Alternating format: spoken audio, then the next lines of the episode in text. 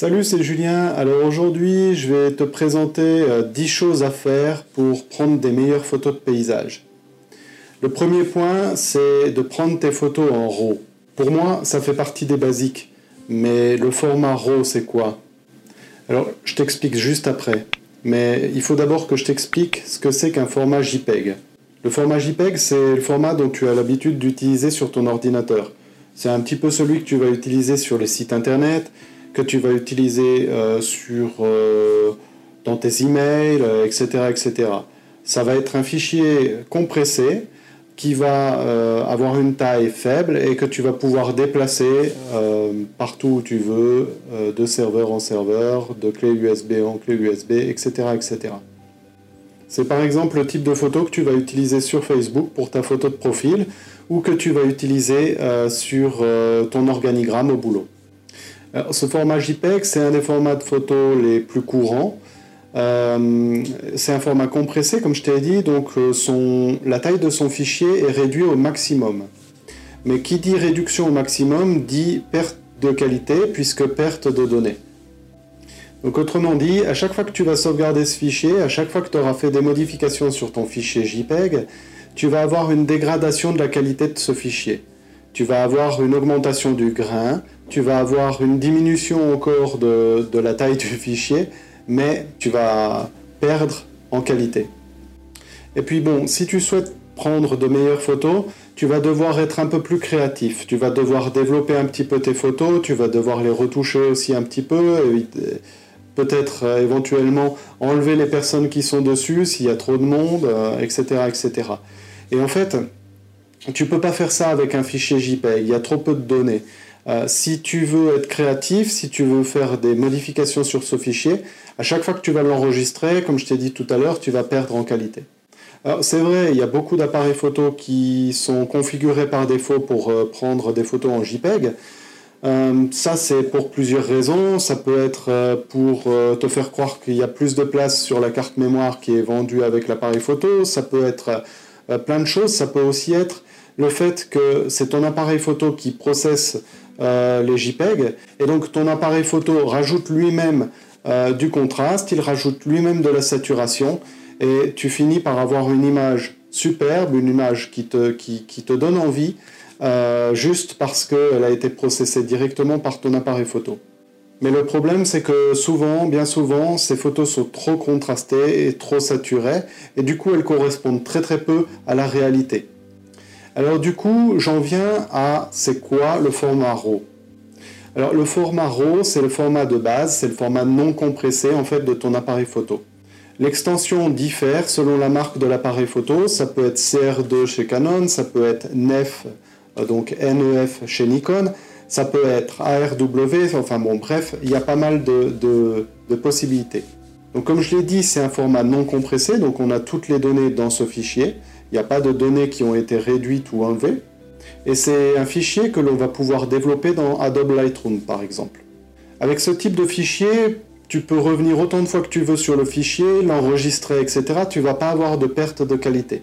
Et tant que tu restes dans la partie développement, tant que tu ne le sauvegardes pas dans un autre mode de fichier, dans une autre extension, tu vas conserver la qualité et tu vas conserver toutes les données de ce, de ce fichier. Il ne sera pas compressé. L'inconvénient de ces fichiers RAW, euh, c'est qu'en sortant de l'appareil photo, ils sont plutôt plats. Euh, quand je dis plat, ça veut dire qu'en fait, ils ont très peu de contraste, ils ont très peu de saturation, etc. C'est pour conserver le maximum de données et l'appareil photo ne processe pas ces fichiers. Du coup, ils ne correspondent pas non plus à la réalité et il va te falloir une étape supplémentaire pour pouvoir développer le fichier et obtenir exactement ce que tu as vu dans la réalité. Alors, si tu es intéressé à apprendre le développement, par exemple, par exemple le développement dans Lightroom, j'ai fait une vidéo qui peut t'expliquer euh, assez facilement, pas à pas, comment, comment faire pour suivre cette étape. Je mettrai le lien dans la vidéo, comme ça tu pourras voir ce cours gratuit. Alors un autre inconvénient du format RAW, c'est qu'il prend beaucoup plus de place. Comme il n'est pas compressé, il conserve toutes les données et forcément il prend beaucoup plus de place sur ta carte mémoire, sur ton disque dur, etc. Alors pourquoi il conserve plus de données? Alors d'abord pour t'expliquer, en paysage on n'aime pas trop les zones cramées et puis euh, les ombres sans détail. On aime bien avoir des détails autant dans les ombres que dans les tons clairs. Grâce à ce fichier RAW, on a les données qui nous permettent de rattraper des zones d'ombre et des zones, euh, des tons clairs beaucoup pratiquement cramés. Alors, si tu souhaites être créatif, ce format RAW est idéal pour toi. Il va te permettre d'utiliser le développement dans Lightroom et il va aussi te permettre d'utiliser Adobe Photoshop pour faire des modifications un peu plus poussées. Alors, le deuxième point qui va te permettre d'améliorer tes photos, c'est de les développer. Et oui, comme je t'ai dit, on utilise le format RAW et du coup, on va développer nos photos. Les photos sont plates quand elles sortent de l'appareil photo, elles ont peu de saturation, peu de contraste, et du coup on va pouvoir travailler la saturation ou la vibrance, l'exposition, les tons clairs, les tons sombres, le contraste, etc. etc. Alors ça peut être décourageant pour les photographes amateurs, mais il faut savoir que le développement d'une photo, ça prend très très vite. Euh, d'ailleurs, je mettrai, comme je t'ai dit, je mettrai euh, le lien vers un, cours gratuit sur Adobe Lightroom. Tu vas voir, c'est super facile. En tout cas pour les bases. Et puis, ce qui est important de savoir, c'est aussi que le développement ne fait pas partie du post-traitement. Donc, c'est simplement développer ton, ta photo de façon à avoir une photo qui ressemble à ce que tu as vu dans la réalité. Et puis bien sûr, si le cours que je vais te mettre dans la description n'est pas suffisant ou si tu ne le comprends pas bien, n'hésite pas à me contacter. Je donne aussi des cours via euh, Skype, Zoom ou tout autre partage d'écran. Et puis euh, je, peux t'aider euh, vraiment très facilement. On peut prendre une heure comme ça, par-ci, par-là, et ça va aller très très vite. Et puis sinon, tu peux toujours aller sur ma page de cours, tu verras, il y a pas mal de cours et tu devrais trouver ce qui t'intéresse. Alors pour développer ces photos, il y a beaucoup de logiciels qui sont, qui sont possibles. Euh, il y a des logiciels gratuits que je ne vais pas aborder ici parce que moi j'utilise la référence, en fait j'utilise Adobe Lightroom. Pourquoi? Parce que c'est un des plus utilisés. Et puis finalement il est vraiment pas cher par mois, on peut le payer par mois. Euh, je crois que c'est 12 francs suisses ou euh, une dizaine d'euros. Et puis tu peux avoir le package Adobe Lightroom et Adobe Photoshop, ce qui est vraiment génial pour, euh, pour débuter la photo et puis pour travailler tes photos. L'avantage d'utiliser Adobe Lightroom, c'est que finalement tu vas trouver des cours euh, gratuits sur YouTube, vraiment super facilement. Et puis euh, c'est un programme que tout le monde utilise, donc c'est beaucoup plus facile de trouver des informations dessus. La même chose pour Photoshop. Photoshop c'est un logiciel qui paraît difficile à prendre en main. Et finalement quand on voit un petit peu tous les cours qu'il y a sur, sur YouTube et qui sont même gratuits, ça nous permet vraiment d'avancer euh, pas mal sur, euh, sur la, maîtrise de ce logiciel. Le troisième point que j'aimerais aborder, c'est un point qui me paraît super important aussi, c'est de prendre moins de photos. Et plus travailler et plus réfléchi. En fait, plus tu vas t'améliorer en photo, moins tu vas prendre de photos. Plus tu vas travailler sur ta composition, tu vas travailler sur ta position, sur, sur tes photos. Quand je donne des workshops, je demande souvent aux photographes de prendre moins de photos, de s'avancer, de se reculer, de se baisser, de se mettre plus haut, d'aller de gauche à droite, de façon à changer de position. C'est quelque chose qui va changer ta composition énormément. Tu vas pouvoir cacher certains aspects de la scène, en découvrir d'autres. Euh, vraiment, c'est quelque chose qui est très très important. Je leur demande aussi de s'imprégner de la scène, de ressentir l'ambiance, l'atmosphère qu'ils vont qui se dégagent sur la scène, de façon à intégrer tout ça aussi dans leur, dans leurs photos. L'objectif, tu l'as compris, c'est donc de prendre moins de photos, mais de tout donner dans les photos que tu vas prendre. Souvent, je demande aux photographes lors de mes workshops s'ils préfèrent prendre plusieurs photos touristiques, classiques, ou s'ils préfèrent prendre une seule photo hors du commun. Alors forcément, pour prendre cette photo hors du commun, il faut forcément un peu plus de temps, un peu plus de réflexion et il faut parfois souffrir un petit peu plus pour avoir une meilleure photo que les autres. Après, tu peux installer l'appareil photo sur le trépied et c'est là que tu vas pouvoir prendre plus de photos. Pour la même composition, tu peux prendre plusieurs photos pour tes différents plans. Ainsi, tu vas être sûr qu'en rentrant à la maison, tu auras les bonnes photos avec la bonne mise au point. Parce que quand tu seras sur ton ordinateur, impossible de revenir sur la scène et de reprendre exactement la même photo. Ce sera trop tard. De même, Je te conseille aussi d'attendre la meilleure lumière avec l'appareil photo toujours dans la même position pour prendre toujours la même photo. C'est ça qui va faire ton killer shot. Alors en quatrième point, tu dois arrêter d'utiliser ton appareil photo en automatique. Utilise maintenant le mode manuel ou à la limite les modes semi-automatiques. Alors dans un autre article, je t'expliquerai pourquoi je shoot en manuel principalement. Mais pour rester simple, ben, j'aime bien contrôler les choses. Et le mode manuel me permet de contrôler tous les réglages de l'appareil photo. Comme ça, je peux m'occuper de la durée d'exposition, de l'ouverture, des ISO. Si je fais une erreur sur mes réglages, je l'assume, mais en général j'en fais de moins en moins grâce à l'entraînement. Pour les photographes amateurs qui n'ont pas l'habitude des réglages, je vous conseille d'utiliser les modes semi-automatiques. D'ailleurs, si tu ne veux pas tout maîtriser, ces modes sont largement suffisants, la plupart du temps. Alors je vais t'expliquer les deux modes semi-automatiques. On a premièrement la priorité vitesse, c'est le petit S pour speed chez Nikon ou le, grand T petit V euh, chez, chez Canon pour time value. Alors dans ce mode, tu ne vas faire varier que la vitesse et l'appareil photo va compenser avec l'ouverture. L'objectif, c'est que ton exposition reste correcte. Donc en photo de paysage, tu peux utiliser ce réglage pour faire varier la durée d'exposition de tes photos, c'est-à-dire par exemple pour faire un effet filet sur l'eau. Ou alors, si par exemple tu as beaucoup de vent, tu peux aussi utiliser euh, ce réglage pour avoir une vitesse suffisamment élevée afin qu'on ne voit pas le flou sur les feuilles des arbres ou bien sur l'herbe qui bouge avec le vent. Il y a d'autres applications pour ce mode dans d'autres domaines de la photographie, mais vu que mon blog est principalement sur la photo de paysage, je ne vais pas trop rentrer dans ces explications. Alors le deuxième mode semi-automatique, c'est le mode priorité ouverture.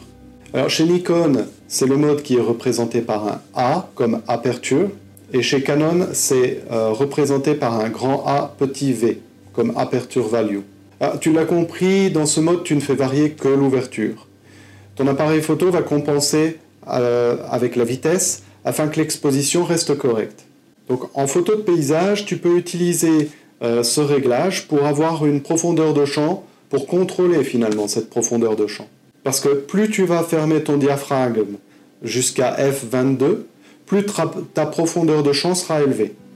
Mais tu ne dois pas oublier non plus que plus tu augmentes l'ouverture, ou plus tu baisses l'ouverture, enfin aux deux extrêmes finalement, euh, plus ton objectif va avoir de distorsion.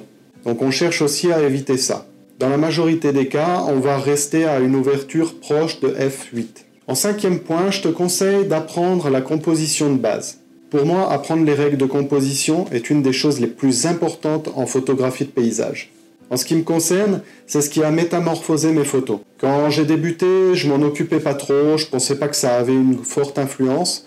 Et finalement, quand j'ai commencé à apprendre ça, à apprendre les petites choses, les petites techniques, euh, des choses qu'il ne faut pas faire, des choses qu'il faut faire, euh, à apprendre la règle des tiers, etc., ça a complètement changé ma photographie. Alors la première chose que j'ai fait, c'est me familiariser avec la règle des tiers. C'est une des, règles de composition les plus basiques et les plus essentielles qu'il y ait en photographie de paysage.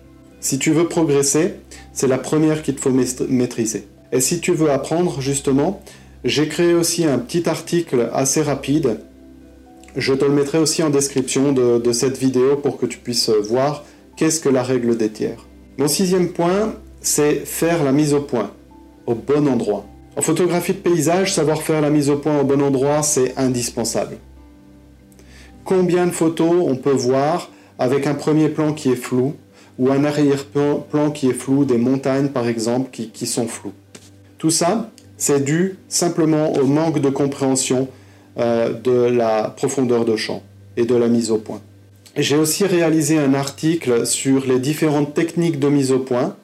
Euh, je te conseille d'aller le lire, donc je vais mettre aussi en description euh, de cette vidéo le lien vers euh, cet article.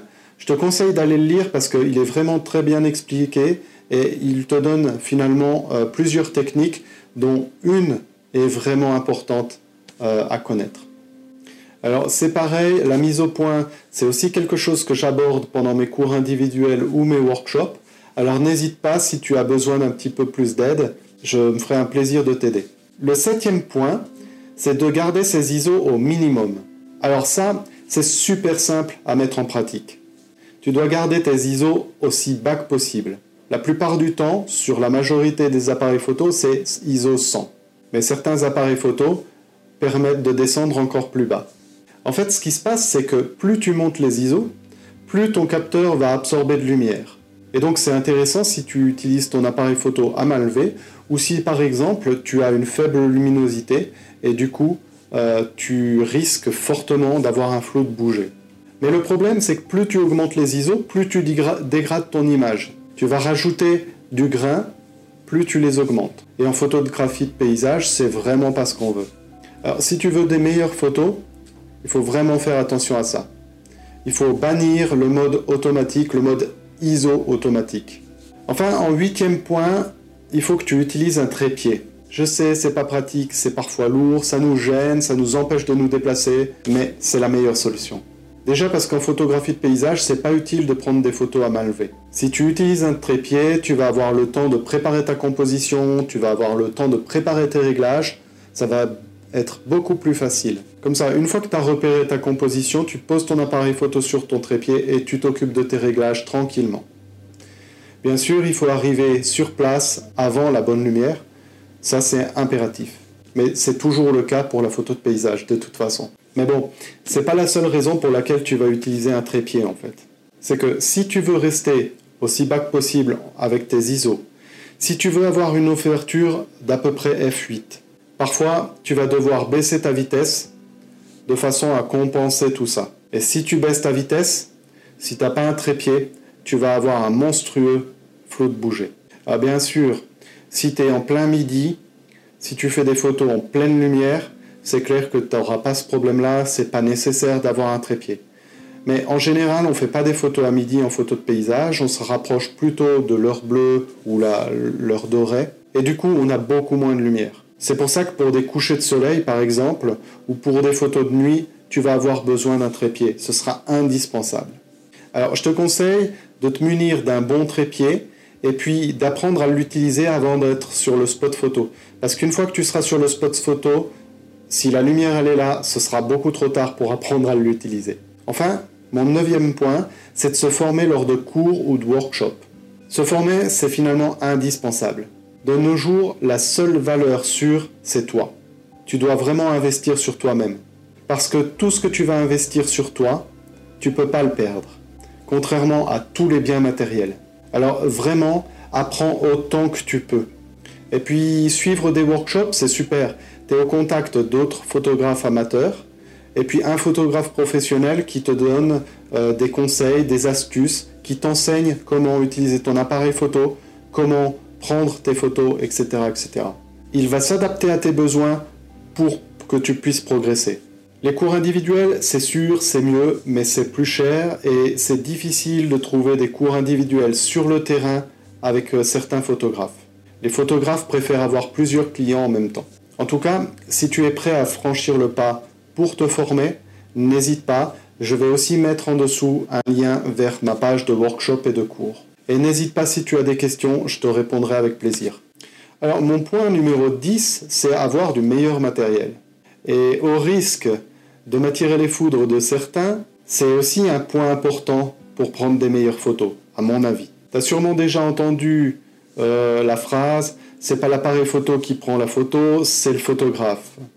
Alors c'est sûr, mais ça n'empêche que prendre la photo avec un compact ou avec un réflexe haut de gamme, c'est complètement différent. Et puis c'est sûr, un téléphone, euh, il va prendre des chouettes photos pour les poster sur Instagram. Mais bon, t'as déjà essayé d'imprimer tes photos euh, de téléphone en grand format? Ou alors de demander à ton imprimeur d'imprimer ta photo de téléphone sur un 10 bond grand format Avec un superbe papier? Je te le conseille pas.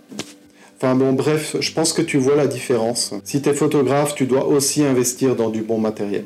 Il ne s'agit pas de prendre du matériel le plus cher ou le meilleur, il s'agit juste en fait d'investir sur du matériel qui va te permettre d'atteindre tes objectifs. D'ailleurs, pour illustrer ça, euh, je pense que j'ai acheté dans ma vie de photographe euh, deux trépieds haut de gamme. Le premier, en fait, je l'ai jamais touché. Je l'ai jamais touché parce que je l'ai jamais acheté en réalité. J'ai juste dépensé le prix d'un trépied haut de gamme en achetant plusieurs trépieds de très bas de gamme. Je ne sais même pas combien de trépieds j'ai pu acheter, mais ça valait bien un trépied haut de gamme. Et le second, ben finalement, c'est quand j'ai compris en fait cette erreur. C'est quand j'ai compris qu'il fallait que j'arrête d'acheter du, matériel bas de gamme, parce que finalement j'en achetais plusieurs et ça me revenait au même prix. Sans compter qu'au final, ben, je devrais quand même investir dans du matériel haut de gamme. Et c'est donc là que j'ai acheté un trépied plus robuste, plus haut de gamme et plus facile à utiliser. Voilà, on arrive à la fin de la vidéo et j'espère que tous ces 10 points euh, te seront utiles. N'hésite pas à laisser un commentaire en dessous, parce que j'aimerais vraiment savoir si tu maîtrises déjà ces 10 points. Et puis, si ce n'est pas encore le cas, dis-moi quel point tu ne maîtrises pas encore. Euh, ça me permettra de faire une prochaine vidéo pour t'aider à les réaliser, justement, à les maîtriser.